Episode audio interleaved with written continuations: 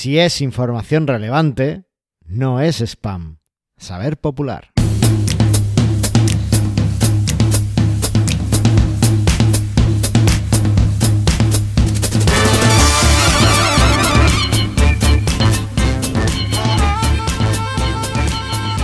Bienvenidos al cuadragésimo tercer episodio de Mastermind el podcast sobre Joomla para que lleves tu plataforma web al siguiente nivel. Soy Carlos Cámara, responsable de manualesjoomla.es y hoy está con nosotros Antonio Torres, pero no, no es el guitarrista, es el desarrollador de Professional Hosting. Eh. Hola Antonio, ¿qué tal? ¿Qué pasa? No soy guitarrista de momento. He puesto la puntualización porque estaba viendo ya que nuestros, nuestros oyentes iban a decir, no, no, que nos toque algo. Y tú la guitarra como que no, ¿no? No, pero está muerto, coño. Después te va a tocar mucho. Ah, vale, bueno, no, bueno, tú tocas otras cosas, tocas el teclado y programas cosas muy chulas, ¿no? Allí en Professional. Por no decir que toco otras cosas peores, sí. Eh, no, no quería entrar en eso, no quería entrar en eso. ¿Qué pasa? Esto me encanta a mí, de que me invites a tu podcast, que no tengo que hacer absolutamente nada. ¿Cómo me gusta? Bueno, aún así veo que has hecho bastante el guion, mucho más que yo, así que estoy encantado. bueno, tampoco cuatro cosillas. No, yo, eh, en verdad, el invitado lo que tiene que hacer es hablar aquí en directo. O sea que, bueno, en directo, tú sabes. hablar por aquí, que es lo que es lo que tiene que centrarse. Y, y poco más, ya intento yo hacerlo todo. De todas formas, en Presta Radio es que eres como un poquito egoísta, nada más que quieres hacer los guiones tú. No sé cómo te lo planteas. A ver, es, porque tú, yo sé que tú estás muy liado y no quiero que trabajes mucho. Porque luego te estresas y, y no, va, no va bien de sí el día. Bueno, para poner un poquito en, en situación a aquel oyente que, que no sepa mucho de, de ti, eh, eres desarrollador, eh, bueno, di lo que eres en profesional. No, no lo sé ni yo. no, di el cargo ahí guay. No lo sé, ya, ya. No, no sé ni qué cargo soy ya. Yo qué sé. Cambian tanto las cosas que. Vale, ya, no, er- eras director de soporte especializado, eso es, Ah, en CMS, ¿no? O algo así. Entonces, bueno, cuando alguien tiene un problema con su CMS, eh, pues, y habla con profesional, em, ahí está Antonio para, para resolverlo. Y además, pues también haces desarrollos ahí dentro de la empresa que, que para, bueno, herramientas propias y algunas incluso que, que pone a disposición de la gente, ¿no? Sí, lo, realmente lo último que. Lo que más hago ahora es eso. Desarrollo propio para la empresa. Más que. Para eso ya tengo unos lacayos que van respondiendo a, a los de soporte. y yo Está ya. bien, Yo hay- soporto hay, que poco. tener Minion. Yo ya, so- yo ya doy poco soporte. Alguno que me pide a mí directamente, a mi correo y tal, pero. Pero cada vez menos. Ya directamente. ¿Y cuál, cuál es tu correo para que podamos pedirte soporte Eh, directamente a ti? Eh, carlos arroba epta.es. Bueno, eh, Antonio está aquí ubicado en Almería y muy cerquita de donde yo vivo. Y además, pues hacemos juntos el podcast de Presta Radio. Así que, aunque vamos a intentar que esto sea como muy serio y demás, como es habitual con todos los invitados, pero seguramente eh, se note un poquito esa, esa mm, confianza que tenemos, ¿no? Esa complicidad. Así que, bueno. Pues nada, oye, eh, ¿qué tal el fin del año nuevo? Bueno, lo primero, felicitar a todos nuestros oyentes por este año, este feliz, que os deseamos un feliz 2019 lleno de proyectos interesantes y que la mayor parte de ellos sean con Joomla. o ¿No? PrestaShop. Ah, mira, hoy, hoy, mira, te voy a contar, hoy he, he tenido una reunión con un posible cliente, ¿vale? Eh, que por cierto me, lo, me, me llegó gracias a Juanca, gracias Juanca. Eh, y eh, bueno, ellos venían con la idea de un WordPress y tal y un PrestaShop, ¿no? El WordPress un poco para la parte corporativa y el PrestaShop un poco para la tienda. Eh, con lo cual, bueno, pues hablando con ellos, tal, viendo el proyecto, yo en principio no, no era muy complicado lo que querían, así que iba, iba, estaba dispuesto a hacerlo con WordPress. Pero ha llegado un punto en el que le he preguntado, oye, ¿cuántos idiomas queréis? Y me han dicho, no, queremos cuatro idiomas. Digo, ah, amigo, entonces vamos, vamos a ir a Joomla. Bien, bien. y, y luego va, va a ca- bueno, si, si acaba siendo conmigo será en Joomla, o sea, y PrestaShop, o sea que bueno, ahí queda. Vamos, final has trayado a tu terreno. No esperaba menos de ti. No, no, a ver, te juro que, que tenía toda mi buena intención de, de empezarlo la en pregunta WordPress, trampa, pero... en plan. Vale, vale, pero ¿cuántos idiomas? Ya está. Se ha acabado. no, pero es que, a ver, no puedes montar algo que, que todavía el otro día escuché, por cierto, en el podcast de que, que hace Juanca con Darío, que, que hasta bien entrado 2020 WordPress no se plantea el multidioma en el core.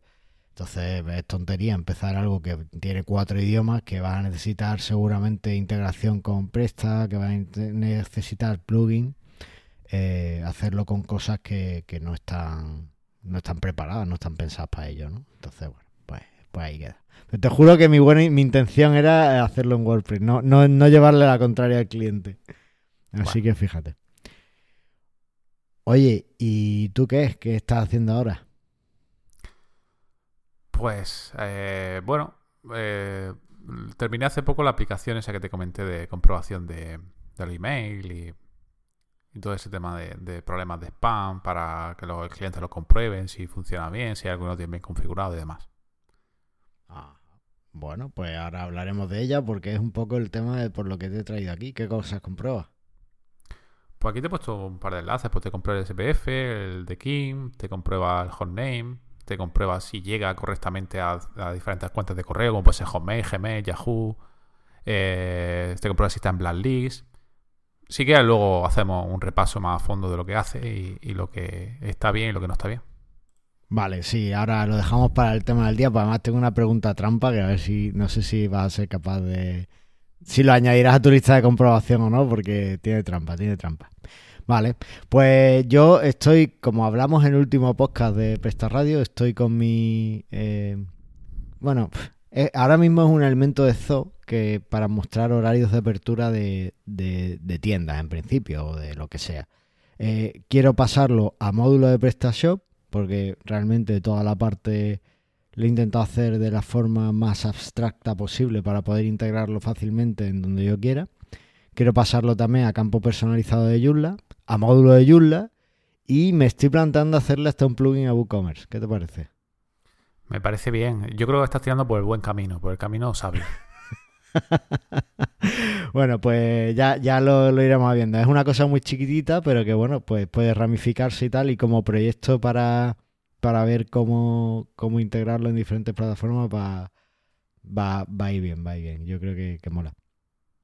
Y también con esto de que cerramos trimestre ahora, con las declaraciones, los IVA, los impuestos y todo, estoy mejorando un componente que empecé el año pasado, en estas fechas también, porque había que hacer todo el tema de los IVA, las facturas y demás, para la gestión de facturación de, de mi empresa, ¿no? En principio, bueno, es una necesidad muy específica, es que yo le mando a mi contable todas las facturas que del trimestre y tal, y ellos las gestionan pero le tengo que enviar eh, si bueno la, si la factura es con moneda extranjera pues le tengo que enviar la conversión y tal entonces este componente yo le subo la factura él lee la factura y calcula o sea y- y, se, se guarda automáticamente el total el to- se hace la, la conversión a euros a fecha factura en fin ese tipo de cosas y estoy ahí eh, corrigiendo algunas cosillas para que termine de funcionar niquelado porque bueno cuando Pero depende eso del servicio lo vas a vender o no?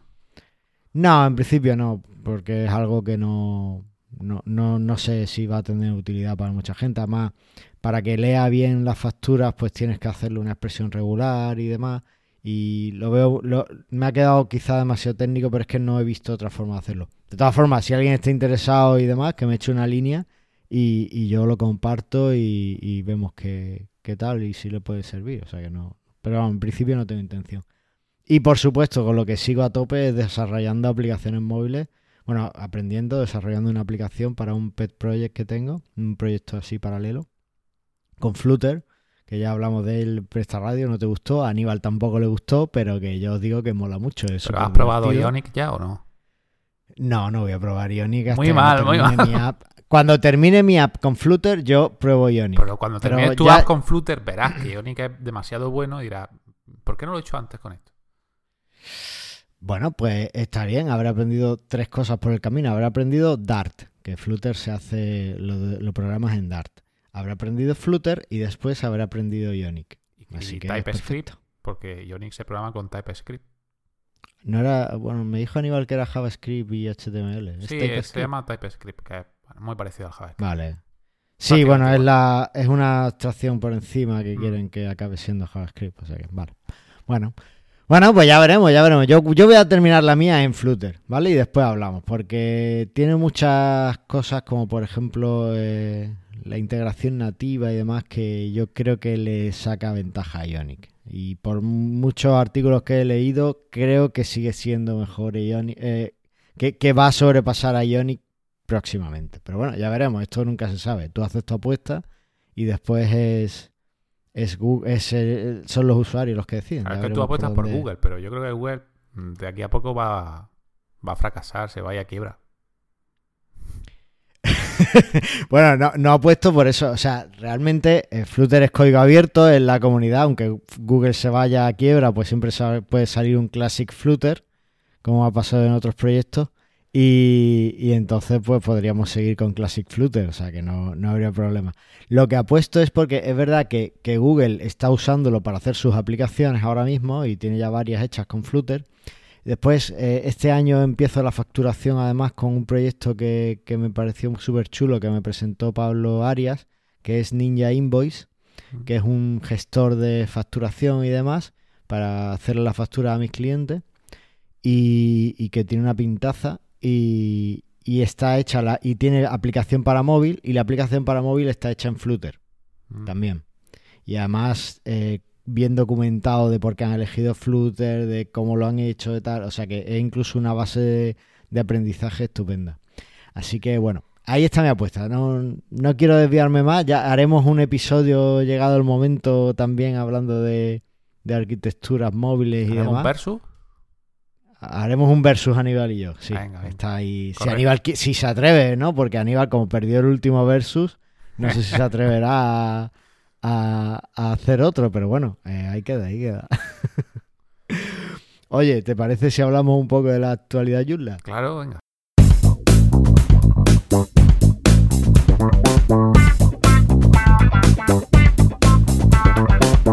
Bueno, pues ha habido algunas noticias en estas semanas. eh, no sé si alguna se me pasó en el último programa, creo que no. Pero no, no, no se me pasó porque fue hace seis días. Hace seis días salió eh, Joomla 4 Alpha 6. ¿Esto qué significa? Pues significa que tenemos una nueva versión alfa por, por lo- con la que jugar un poco, ¿vale? Eh, después también ha salido un anuncio en el blog oficial de Joomla en el que hablan que, bueno, que no se espera Joomla 4 hasta finales de, de 2019. Puf. Eh, ¿Qué pasa? No, no, nada, nada, bien. Me, pero me lo esperaba antes, la verdad.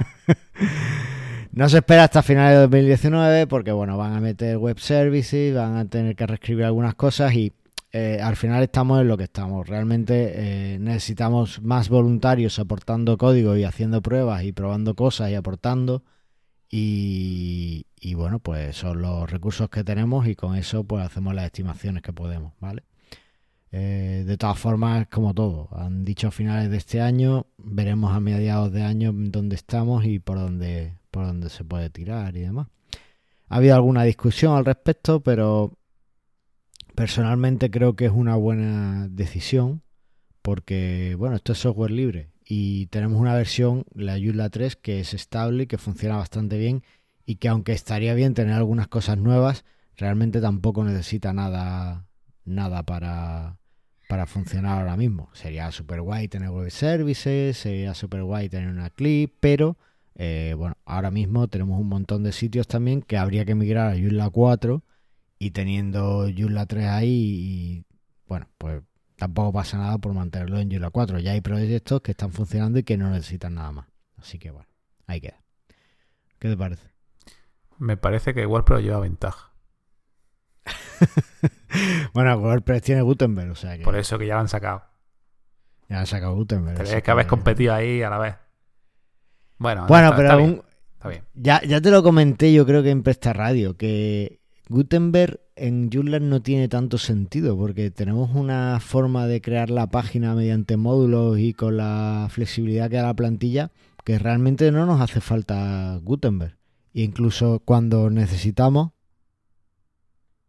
podemos eh, tener un constructores de página también para Joomla y demás, pero por ejemplo si coges un componente que, que hace muchísimo tiempo que no le añades nada nuevo como Zoo y te pones a hacer un sitio con Zoo Hombre, vas a notar que, que la interfaz no es todo lo moderna que te gustaría.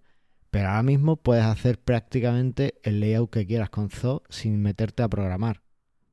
Entonces, bueno, eh, eso en WordPress no lo tenían y les estaban, les estaban adelantando por la izquierda a- en el core y bueno, pues decidieron cambiar un poco eso, ¿no? No sé, eh, es algo que, que no, no hace falta en Joomla. Y aparte, eh, el otro día también escuchando el episodio este de, de Juanca, de Postai, lo voy a tener que poner en las notas del programa al final. Aunque no quieres, pero Eh, lo vas a tener que poner.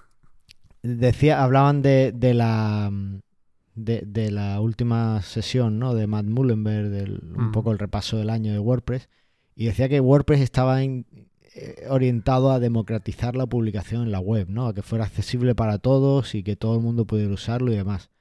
Sin embargo, eh, una de las últimas noticias que yo eh, he leído por ahí es que Gutenberg no, no es y no puede ser accesible. Es decir, que no puedes hacerlo para que alguien con una discapacidad pueda usarlo. Una discapacidad visual, entiendo, que es la más común y es la que siempre tenemos todos en la cabeza. Entonces no sé hasta qué punto eh, va a tirar por ahí. Sin embargo, Joomla 4, por ejemplo, pues sí va a ser un sistema 100% accesible para todos y para la publicación. O sea, en ese sentido Joomla 4 va a ser mucho más democrático. ¿Vale? Pero bueno, eso siempre ha sido Eh, así, ¿no? O sea, la una de las ventajas que tenía Joomla siempre ha sido esa y WordPress nunca la ha tenido. Por eso casi todas las No. páginas de corporativas de ayuntamiento y cosas así se han hecho siempre con Joomla, ¿no? No, no, no, no te creas. Eh, Joomla no ha tenido en algún momento un equipo de accesibilidad, ha tenido, ha sido posible hacerlo accesible, ¿vale? Pero no era accesible en la parte de administración. Esta Joomla 4 va a ser la primera versión 100% accesible, bueno, 100%, con cierto grado de accesibilidad eh, en la administración. Ha, po- ha sido posible siempre instalar una plantilla accesible en Joomla y hacerlo accesible en la parte pública, ¿vale? Por eso está en la administración así. Por eso lo usaba en la administración. Pero, pero en el backend, bueno, pues había ciertos problemas que, que Joomla 4, en Joomla 4 esperamos solucionar, ¿vale? Hemos trabajado, estamos trabajando en ello, básicamente. Vale, vale. Así que, Está bien. bueno, pues eh, pasamos siquiera a las extensiones vulnerables, Venga, eso me gusta. Vamos. Porque te gusta. Porque así sé cuál puedo romper. Bueno, pues solo tenemos una nueva extensión vulnerable, ¿vale? Un nuevo aviso que es Cunena 517, eh, que tiene un, problema de cross-site scripting, ¿vale? Eh, la solución es- ya está resuelta y básicamente si tenéis Cunena actualizado a la versión 518, pues ya estáis sin problema, no tenéis que preocuparos de nada. Pero si no, pues a- haceros a la idea de que tenéis que actualizar lo antes posible. Así que ¿Se utiliza mucho el Cunena? Bueno, cuando alguien quiere usar un foro, yo creo que es la primera opción es Cunena. ¿Tú crees que Después tiene ver- Cunena? No, Cu- o empresa, bueno, pues no sabría qué decir. Vamos a mirar a ver si... Pero podría ser. No, no creo. Yo supongo que usarán PHP BB. Sobre todo porque no, no, por no, la fecha. con Joomla. Pero PHP BB está muy integrado con Joomla. ¿Sí? No lo sé. Sí. PHP BB es un foro que eh, es por la fecha en la que F- empresa empezó el foro, yo te diría que es PHP BB, Es Cunena. ¿vale? Porque es un foro que es Cunena. Es Cunena. Va, pues mira, pues estupendo. Bueno, pues ahora Pues vamos a mirar si tiene la versión vulnerable y y hacemos un trabajito aquí. un trabajo fino.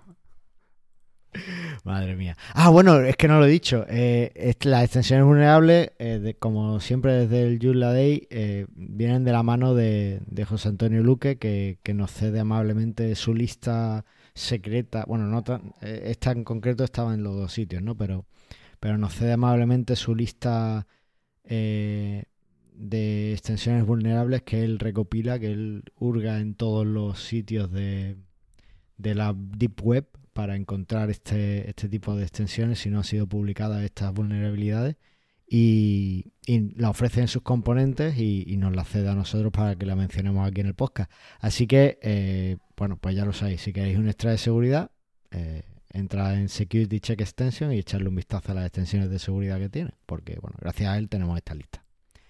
Vale, pues, ¿qué te parece si hablamos del tema del día?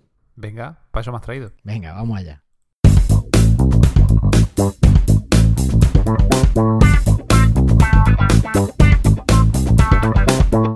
Bueno, el tema del día es spam is sexy, pero no en el email. ¿Qué te parece? Que también lo puede ser en el email. Hay mucha gente que gana mucha pasta con el spam, ¿eh? Si te hay dinero, Ya, pero es sexy.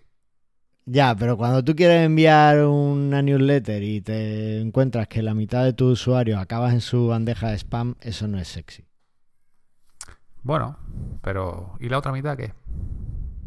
Ya, pero la otra mitad a lo mejor te tira porque no es sexy.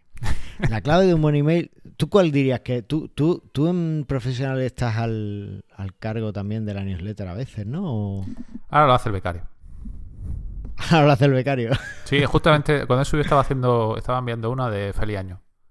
Así que. Pero antes, ahora va a ir un poco tarde. eh, no, ¿qué quieres? ¿Dártela antes de año nuevo?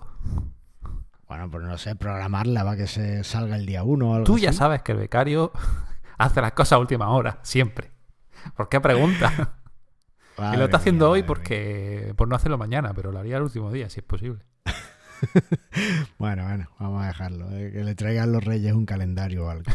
Eh, bueno, pues. Pero antes sí, sí has enviado alguna, ¿no? Alguno, pero no- casi nunca aquí no hemos enviado mucho mucho correo, por no hacer spam realmente. Porque se ha enviado lo justo de mm, lo automático de factura y poco más. Pero es de este tipo, alguna vez que envía algún para algún webinar o para algún vídeo o algo así, pero poco. Vale. Bueno, pues en Joomla tú sabes que tenemos la, la extensión de Azi Mailing que, que es la caña para enviar envíos de newsletter. Yo, yo diría que es casi el gold estándar. Es, es increíble. Hay otras, pero mm, Azi Mailing tiene unas funcionalidades y unas cosas que yo creo que, que se llevan de calle a toda la competencia. Pero esta es de, pago o además- es gratuita. Azi Mailing tiene una versión gratuita, ¿vale? Y después tiene dos versiones más de pago en función de las funcionalidades que necesite. Vale. ¿vale? Eh, tiene, a mí me, me gusta mucho, eh, pero claro, eh, aunque tengamos la herramienta adecuada, pues no significa que con eso ya se quiten todos nuestros problemas, sobre todo en el tema del spam, en el que cada día sale una cosa nueva que tienes que hacer para evitar estar en una lista de spam, una comprobación, una validación o una cosa de eso.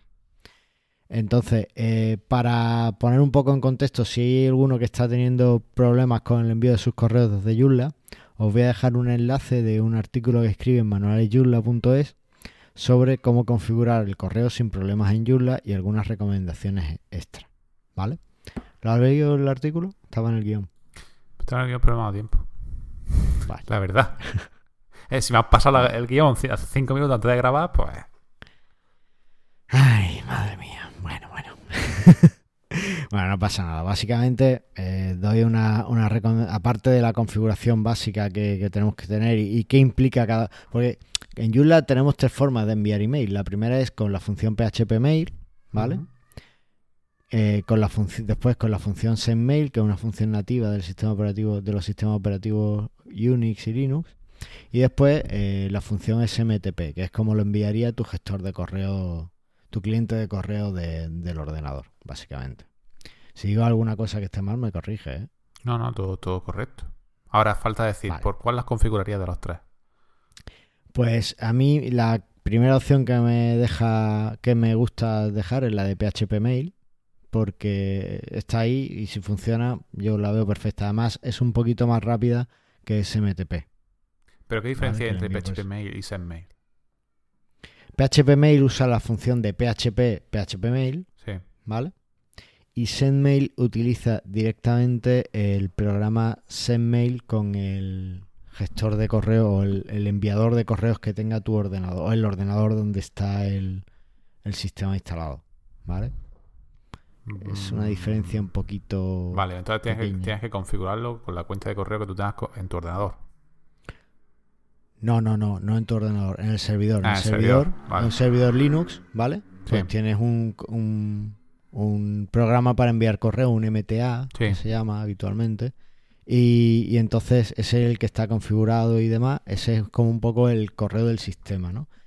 Realmente la diferencia no es eh, no, no es tanto. Yo creo que, que incluso puede ser una, una función de estas heredadas, ¿vale? No sé cómo está el estado de servidores, pero posiblemente en algún momento muchos servidores no tenían PHP Mail o no permitían usarlo y sin embargo sí te dejaban enviar correo con SendMail. Porque muchas veces cuando usas PHP Mail, ¿me estás moviendo que no con la cabeza o te estás rascando la oreja? Me estaba rascando la oreja. Vale. No, no, correcto. Eh, correcto. porque, porque muchas veces eh, cu- cuando usas PHP Mail, de hecho, al final acabas usando la función SendMail del, del servidor. O sea que tampoco es, es algo, algo descabellado, ¿vale? Pero bueno, eh, esas son las dos opciones que hay. Y ya te digo, yo principalmente primero intento PHP Mail y si aquello me da problemas por lo que sea, uso SMTP.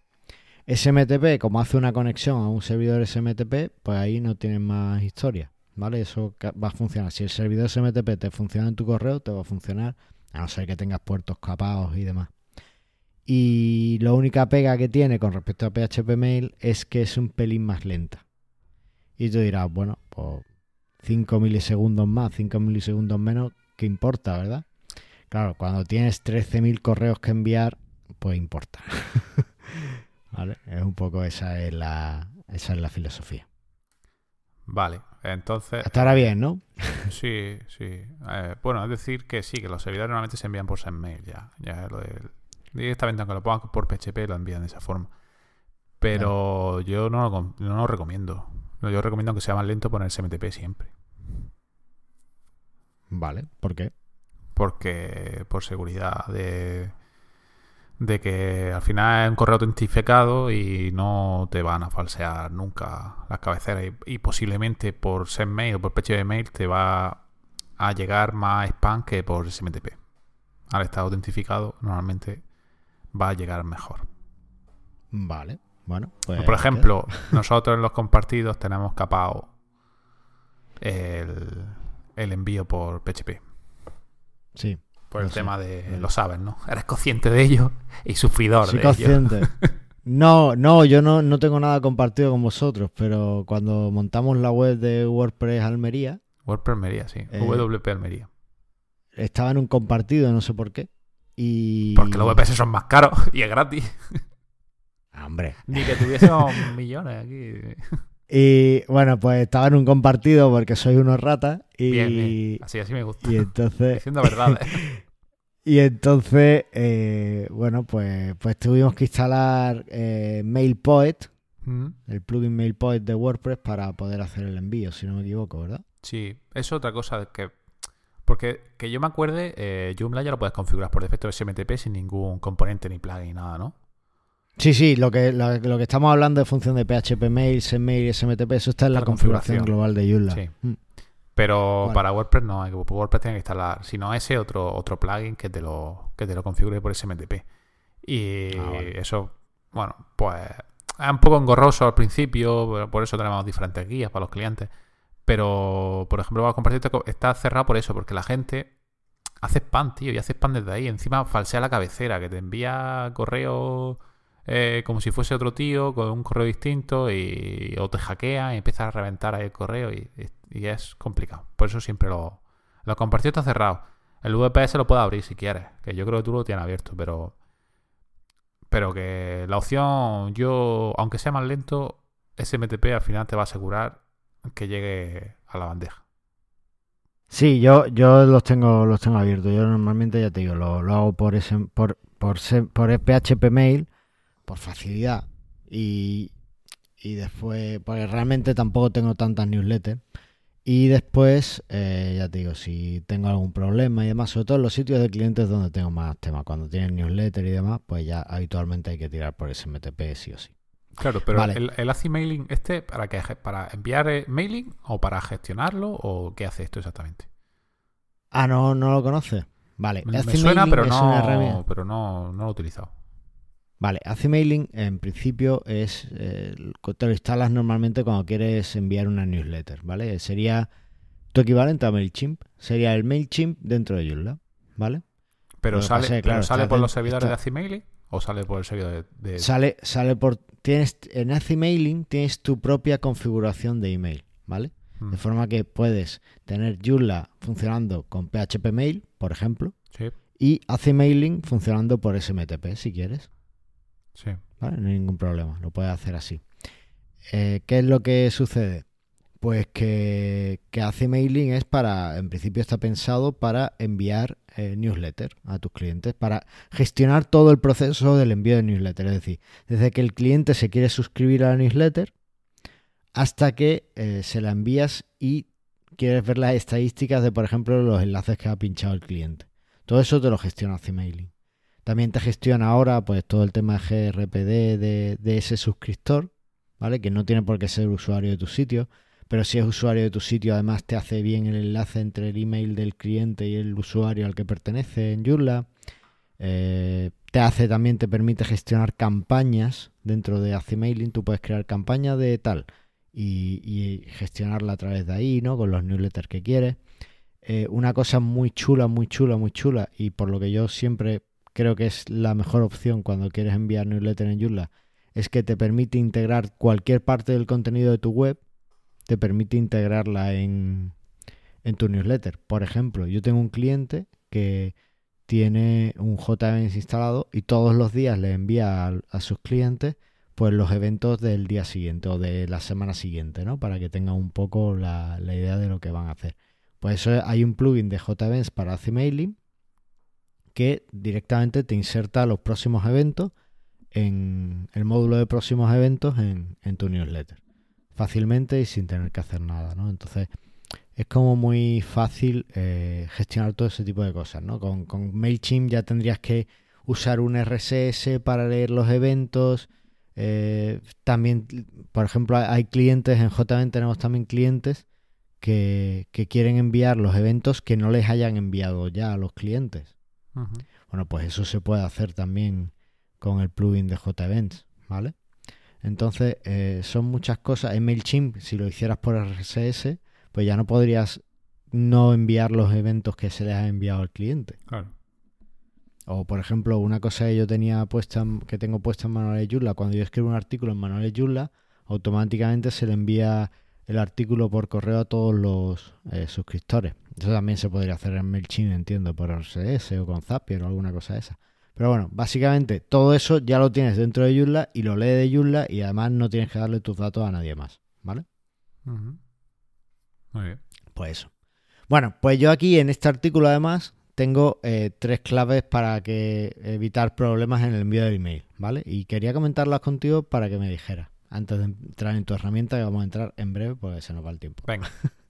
bueno, el primero, cuando envías un correo desde la web, utiliza siempre un correo del dominio en el que esté alojada en la web. ¿Vale? Por ejemplo, eh, un error muy típico es cuando tú creas un formulario, ¿vale? Con una herramienta esta como RSForm, que pongas que en el campo de el email sea el email del usuario.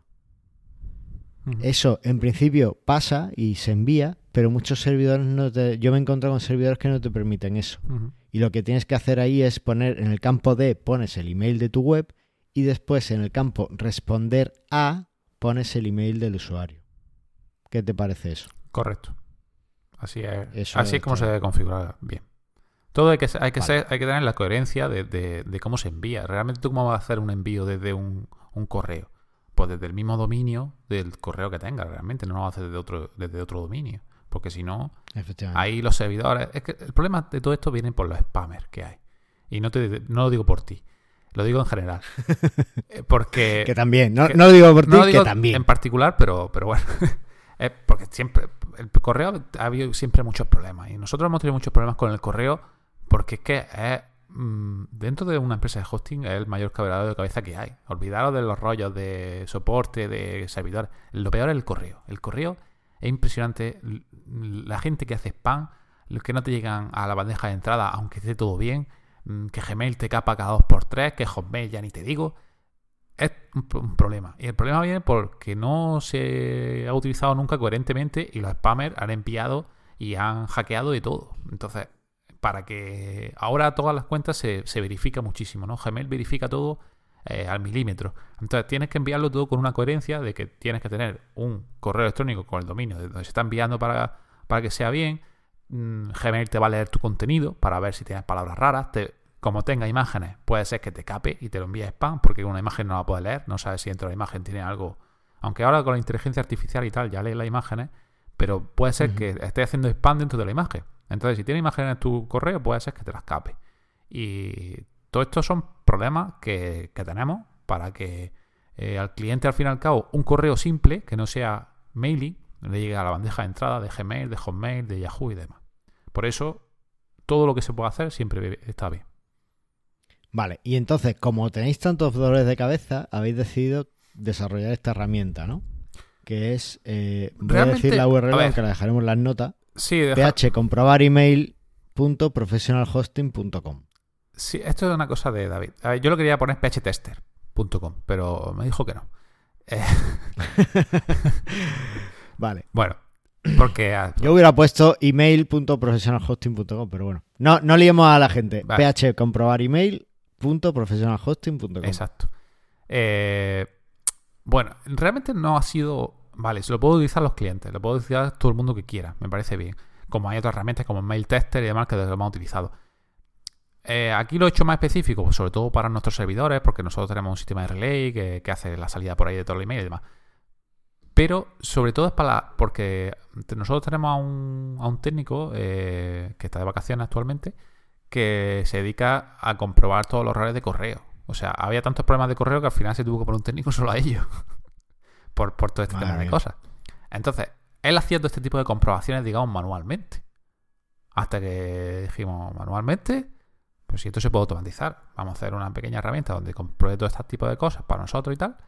La hicimos y luego la abrimos. La abrimos a todo el mundo para que, porque al final, lo más fácil de decirle al cliente es, mira, te falla esto, toma, aquí tienes la comprobación, te verificas que es verdad que te, falla y cuando te lo arreglo vas a ver que está funcionando y ya eh, que veas que está correcto y tranquilízate que tu email van a llegar, porque la gente al final se pone un poco nervioso, ¿no? Porque está enviando campañas, está enviando cosas y no, y no le llega. Entonces, en un principio fue para nosotros, pero luego se, digamos que se abrió al, público. Y bueno, el diseño tampoco me quebré mucho la cabeza. Fue un diseño muy. pues esta era una de las cosas que te iba a decir que me gusta más. ¿Ah, sí? Bueno. Eh, me gusta el diseño, sí, está chulo. Pues... Vale, eh, has mencionado la competencia de, la, de tu herramienta, que más que competencia yo creo fue inspiración, ¿no? Sí. Eh, que es mail-tester.com. Hmm. Eh, mailtester.com es una herramienta que desarrollaron los chicos de AC Mailing junto ¿Ah, con los de MailPoet, sí, es de ellos. Y básicamente es precisamente para esto, ¿no? Para comprobar que, que tus envíos, bueno, pues como de posibilidades hay de que entren en spam y bueno, pues también hace una serie de comprobaciones y demás. Este tipo de herramientas realmente cómo funciona. Si yo quiero usarlo, ¿qué es lo que tengo que hacer? ¿Cuál? cuál? ¿La del mail tester o la nuestra? Bueno, la tuya en concreto. La mía es bastante sencilla, nomás que te metes en la, en la web, eh, donde hemos dicho, y, y, ahí pones el, el email. A ver, espérate. Voy a abrirla porque ya ni me acuerdo. tienes que poner el email que quieres hacer la comprobación y la contraseña, porque hace, hace un envío autentificado por SMTP de tu contraseña, ¿vale? Entonces, lo que hace esto es, envía, hace, hace envío a una cuenta de Hotmail, a una cuenta de Gmail, a una cuenta de Yahoo y a una cuenta de Professional Hosting, ¿vale? Hace un envío de un correo eh, por defecto, que siempre es el que hacemos de envío de pruebas, que no tiene nada de spam, no tiene imagen, tiene lo que debería, algo que debería llegar, ¿vale? Como un correo normal, como el que tú te puedes enviar entre tú y, y un amigo, ¿no? Algo sencillo.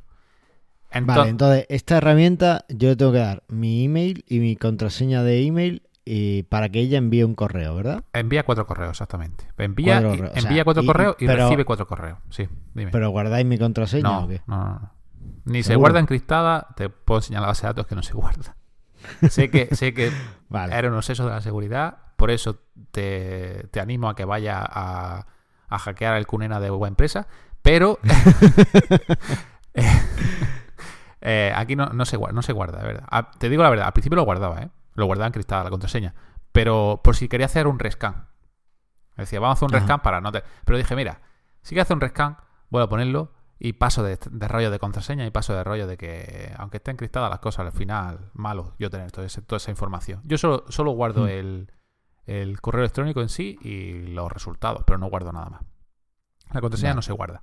Entonces lo que hace esto es, envía cuatro correos, ¿vale? A Hotmail, Gmail, Yahoo y un correo de Professional Hosting. Yo leo el correo cuando llega a, a esos bancos, de, a esos, eh, digamos, gestores de correo y leo las cabeceras. Y además, desde esos cuatro correos también hago un, hago un envío a esa misma cuenta de correo para comprobar que llegan correctamente los correos y también leo las cabeceras. Y a través de las cabeceras donde yo saco todo el, todo los posibles problemas que pueda tener.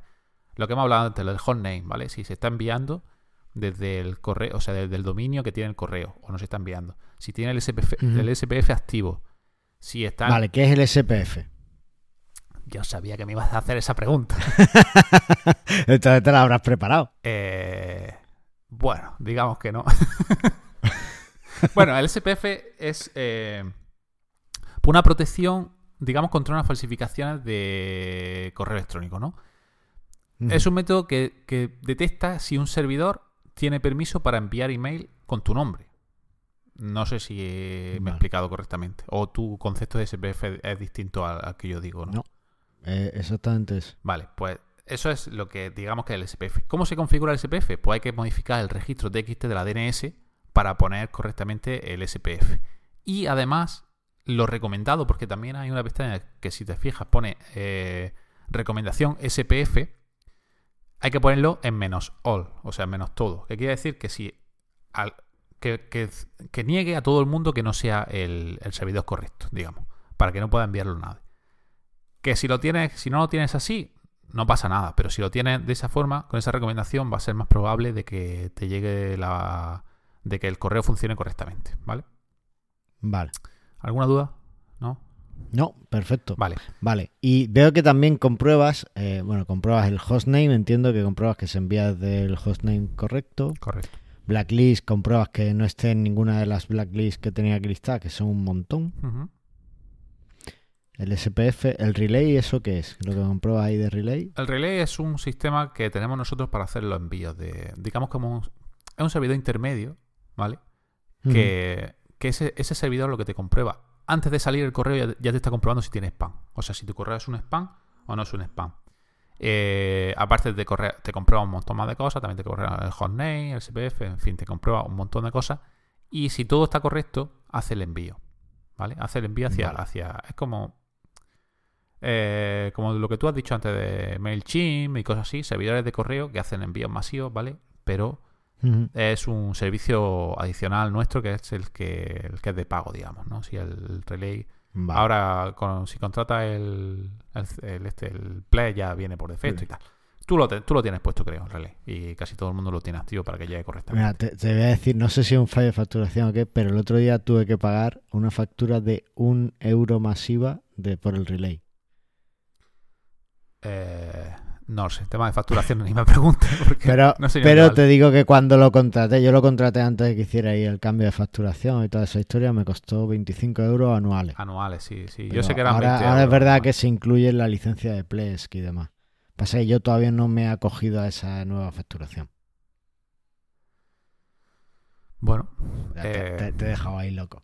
Oye, y aquí, en uno de los que he cogido de prueba de los que me has enviado, eh, pone que el DKIM está chungo. ¿Qué es el DKIM? Bien. El de Kim. Es. Perdón. Yo le digo de Kim, tú le digas como tú quieras. DKIM. DKIM, sí. Eh, ¿Sabes lo que es el domain keys? Bueno. No. Pues, es una herramienta que, desarrolló Yahoo, ¿vale? Y que mm. es para validar que el, destinatario mmm, valida al destinatario de una forma, eh, digamos, inequívoca de que el origen es el mismo realmente que las cabeceras del email. Eh, yo me explico muy mal. no sé ni cómo a veces que doy clase. Bueno, es una validación y también se hace a través de, de la modificación del dominio, ¿verdad? Exactamente. Hay que añadir un campo TXT de nuevo al dominio, una zona de TXT eh, para, para, el DKIM con la configuración correcta. Eh, claro, es que lo que hace es, como una firma digital eh, que es única por el cuerpo y cabecera de tu correo. Entonces, digamos que una firma digital que lo crea cuando eso y, lo de, y, al recibirlo, pues si esa firma coincide, pues digamos que, que el correo es válido y no ha sido interferido por el medio y tal y todos esos rollos que hay de los spammers, ¿vale? Pero sí hay otra comprobación a nivel de a nivel de que se configura de esa misma forma que el, que el SPF. Por eso es súper importante hoy en día eh, estar en el servidor que esté, tanto el SPF como el DKIM, que esté correctamente configurado para que vuestro correo tenga mayor certeza de llegar a bandeja de entrada. Ya no digo, digo incluso a que llegue, hay veces que ni llega. Pero que llegue a bandeja de entrada es bastante importante que tengas configurado el SPF y el DKIM. Vale. ¿Vale? Vale. Bueno, pues guay, interesante. Pues yo creo que con eso repasamos toda la herramienta, ¿no? Algo que quieras comentar más por ahí. Sí, no. el- lo, lo único, lo único que. No, las cabeceras ya es para, para ver más a fondo si quieres ver algo en especial. Pero bueno, las listas negras, que hay un montón de listas negras. Pero sobre todo, lo que más me gusta es que hace envío a, a diferentes servidores de correo y tú puedes ver si hay alguno que no está entrando, alguno sí entra, alguno no entra, alguno llega a spam, alguno llega al inbox. Porque aquí te lo pondría, ¿vale? En enviado pone inbox, pero si llega a spam también te lo pondría que llega a spam, ¿vale? Y así más o menos sabes a qué correos te están entrando y a qué correos no están entrando. Que eso, por ejemplo, el mail Vale. tester no lo tiene. Pues te cuento ahora el caso súper raro con mi cliente, ¿vale? Eh, tengo un cliente en el que hemos configurado Elastic Mail, Elastic Email, que es un servicio para envío masivo de emails. ¿Qué es lo que pasa? Este servicio realmente es un servicio de, de envío, no es como MailChimp, ¿no? Que es para tener gestionar tus suscriptores y tu newsletter. No, no, este simplemente tú envías los correos a través de ellos, Sí. ¿vale? Entonces, bueno, pues tienes que hacer la configuración de Cain, el SPF, para permitir enviar a través de sus servidores. Por cierto, eh, te falta una comprobación que ellos te pedían que hicieras, que incluyeras en tu dominio, que es la comprobación de Mark. No sé si la conoces. Sí. Pues no sé si no la incluyes por algo Mm, en esto o... no, la verdad Bueno, es que no. pues ellos, ellos te, te dicen que para el envío y demás que deberías tenerla porque es una comprobación que lo que hace es que si alguien está enviando emails y no está en tu lista de, de Mark, eh, de, de Mark o no lo está haciendo correctamente, eh, te notifica de que hay alguien enviando email a través de tu dominio o que está intentando enviar, incluso rechaza lo- los emails que, que no se envíen a través de los únicos que tú no- rechaza los emails que tú no permitas. Sea, es muy, muy interesante. Echar un vistazo y si lo mismo debería añadirlo. Bueno, el caso. Este cliente le he configurado tal y ahora los correos llegan perfectamente a sus clientes, pero a ellos no le llegan los emails en su bandeja de entrada, no les llegan los emails enviados desde su dominio. Es decir, en su correo arroba empresa.com no le llevan los emails enviados desde arroba empresa.com desde Elastic Email. Súper curioso. Mm. No sé exactamente por qué, pero bueno, pues ahí queda. O sea, pero... pero el- A ver. Por ejemplo, llegan los emails, los emails que se envían, eh, que se envían desde Mail, llegan bien a Outlook, llegan bien a Hotmail, llegan Sí, bien sí, a Gmail, llega llegan bien a. Yahoo, a cualquier sitio llegan, menos a el servidor desde el que se envía, a las cuentas del servidor desde el que se envía. Y de- el, el error que da es el buzón no está disponible. Súper raro. Es como si no encontrara el, el usuario de del email y no, y no lo entrega. Es una cosa. Claro, pero porque eso lo está Así que- enviando también desde, desde el mismo servidor de correo ese, ¿no? Claro, lo envían desde Elastic Mail, desde los servidores de Elastic Email. Mm. Muy raro. bueno, pues ahí, ahí queda. O sea que un envío propio a ti mismo es algo que podías comprobar también para estos casos raros. No sé si te interesa. Pero muy raro, muy raro. Hombre, ah, no lo hago propio, pero bueno, sí, no, no, no, no lo hago propio, no lo hago propio. Sí, sí, podría, lo podría comprobar para, para ver si falla eso. La verdad es que no sé por qué, por qué le estará fallando. Imagino que será una, una configuración del, del servidor ese de, de correo intermedio que hay que, que estará capando o, o no dejará que, que se envíe ese mismo buzón o algo así, no lo sé. Sí, algo así. Así que, oye, pues no sé, ¿algo más que quieras comentar o seguimos avanzando? Porque la verdad es que llevamos un buen rato aquí, ¿eh? Ya está, ya está. Por mí, que prueba la herramienta y si alguna eh, mejora quiere hacerle, pues estoy encantado de, de escucharla. De todas formas, tengo Vale. en, en el primer trimestre tengo una revisión de esta plataforma para mejorarla, así que si hay algo que me queráis decir, perfecto. Vale, pues yo ya te digo que apuntes lo del de Mark y, Lo apunto, lo apunto. y el envío y el envío al servidor propio. Muy bien. Vale, pues nada, vamos al proyecto del episodio. Venga,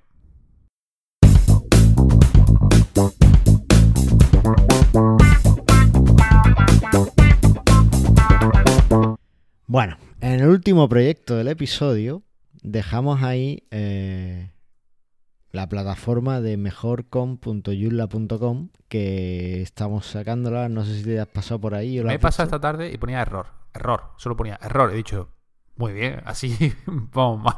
Pero ahora la estoy viendo que ya está disponible. ¿Estarías tocando? No, eh, ¿sabes lo que ha pasado? Es, que he tocado algo, eso sí es verdad. Bueno, eh, el tema es que eh, pues la, acogida de la comunidad ha sido muchísimo mejor de la que me esperaba y ya somos seis personas en el proyecto, ¿vale? Entonces, bueno, pues ya pues hablando con Andrea y con Aníbal y con los demás, pues ya tenemos un dominio propio que es mejorconyulla.com Hemos empezado los trámites para pedir la aprobación a, a que nos permitan usar Joomla en el dominio y demás. Y bueno, pues eh, al hacer el cambio al dominio, al actualizar la cuenta, una cuenta de pago para tener el dominio, pues habían perdido el dominio mejorcom.joomla.com. Les he enviado un ticket esta tarde y supongo que me lo han contestado y, que lo han corregido. Si has podido entrar en la que tiene el puntito en medio, es que lo han corregido. No, he entrado en. Ah, vale, pues entonces no lo han corregido. El caso, el dominio ahora es mejorconyula.com. Eh, ya el proyecto del episodio de la semana pasada era elegir una aplicación para comunicarme con el equipo y eh, la aplicación que, hemos elegido, que he elegido es rocket.chat porque eh, tiene unas funcionalidades tremendamente parecidas a Slack y permite una comunicación genial entre equipos. Entonces, mi uso, mi, con Slack tengo muy buena experiencia y bueno, por probar esta. Y además, bueno, pues se aloja aquí en el servidor, de, en la rebotica de Mastermind Joomla, en el servidor donde tenemos también los guiones y demás, con el Sunstorm.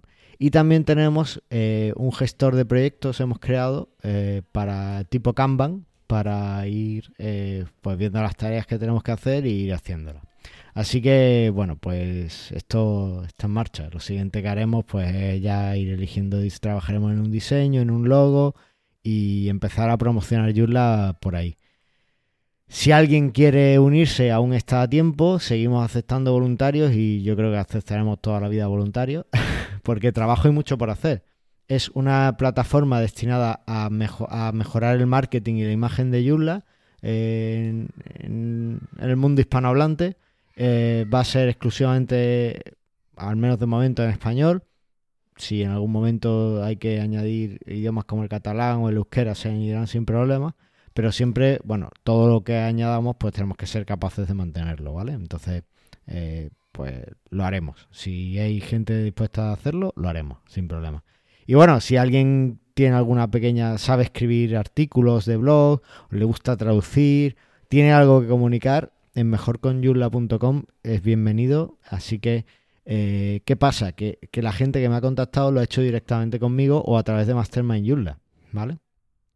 Y como es un proyecto que tiene su identidad propia, pues eh, lo siguiente que tendremos en el episodio, el siguiente proyecto de episodio va a ser eh, terminar el formulario de contacto para que todo aquel que quiera eh, registrarse mejor con como miembro o el que quiera participar con nosotros, pues que, pueda hacerlo. Así que nada, ese es mi proyecto del, siguiente episodio. ¿Tú quieres añadir... ¿Por, episodio tiene un proyecto? ¿Cómo? ¿Que por cada episodio hace un proyecto? Sí. ¿Sí?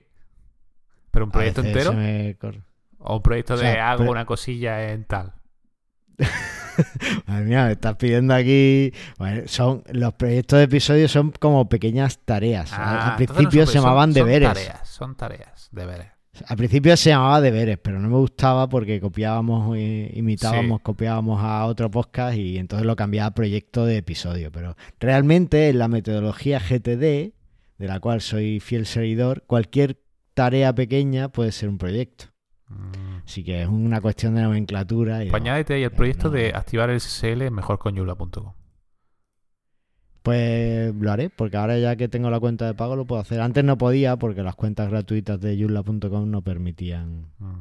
no permiten SSL, pero ah, muy bien. Lo haré, lo haré. Sí, bueno, pues no, están pensados para proyectos, para cosas fáciles, ¿no? Y como demos, no están pensadas para para que tú gestiones una tienda y una cosa de esta. Para eso tienes que pagar. Si pagas ya te dejan, ¿vale? Ah, vale. O sea que no tiene más. Así que bueno, pues ¿qué te parece? ¿Tú quieres hacer algo y nos lo, lo, lo presento aquí el próximo programa o Pues yo te...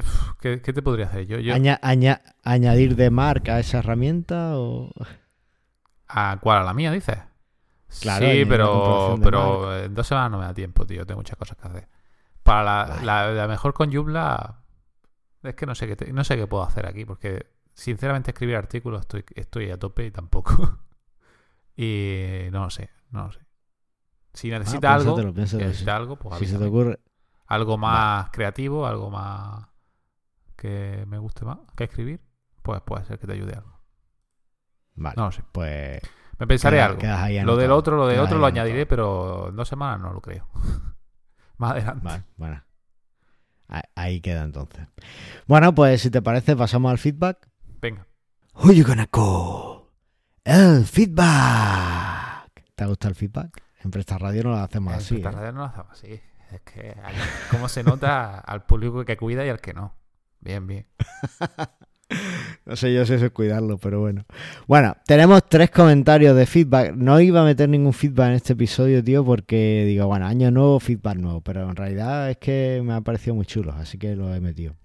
Así que tenemos, eh, primero tenemos un comentario anónimo en el episodio Vendiendo ordenadores en todo el mundo con Joomla, en el que vino Alejandro López de Slimbook, y nos decía, una cosa más, el link puesto de páginas sobre el proyecto Mejor con Joomla no funciona.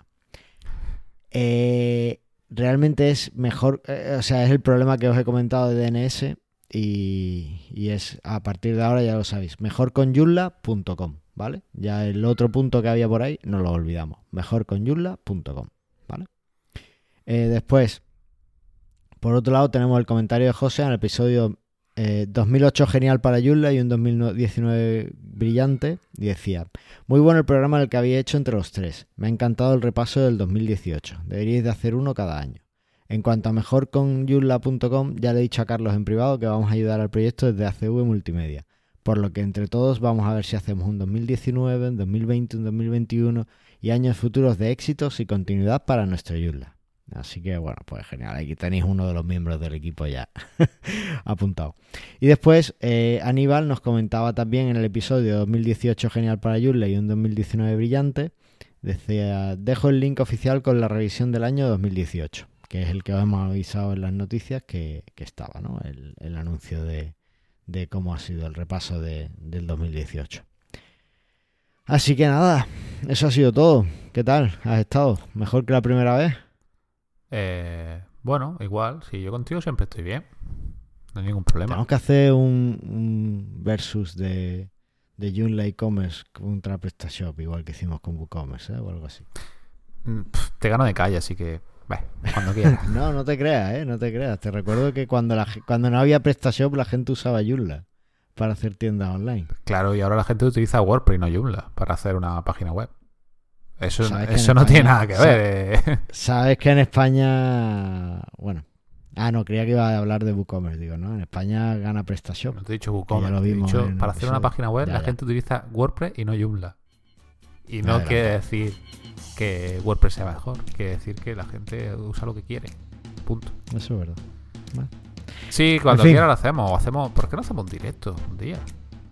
Pero directo de verdad. Directo de verdad. No esto aquí, falso directo, aquí rollo. Pero un directo de, de 4 o 5 horas aquí hablando.